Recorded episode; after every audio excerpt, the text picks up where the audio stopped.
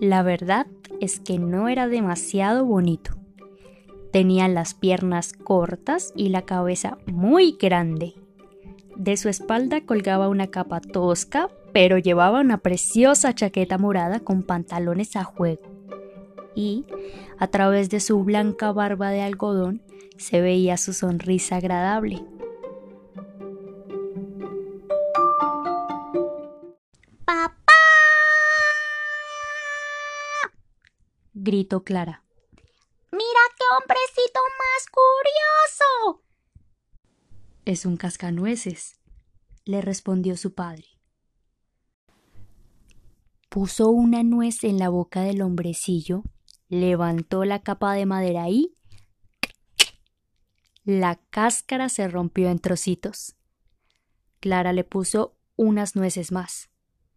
Escogía con cuidado las más pequeñas, para que el hombrecillo no tuviera que abrir la boca demasiado.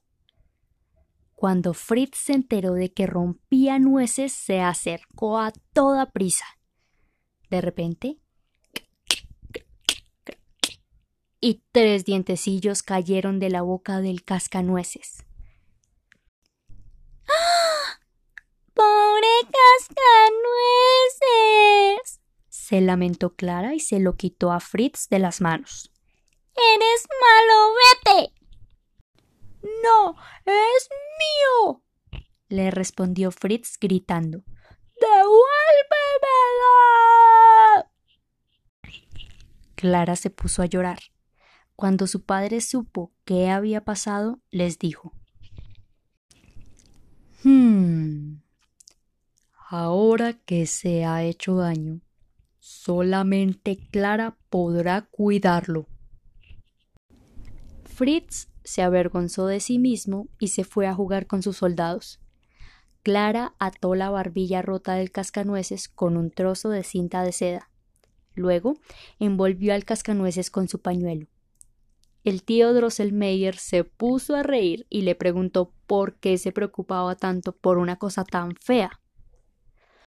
Si tú llevaras la misma ropa que mi cascanueces, y unos zapatos igual de brillantes, le dijo ella.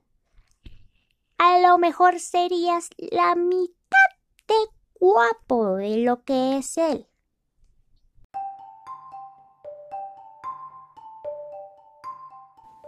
Clara no entendió por qué tanto su padre como su madre se pusieron a reír con esa respuesta ni tampoco porque el tío Drosselmeyer se puso muy rojo y no se rió de nada.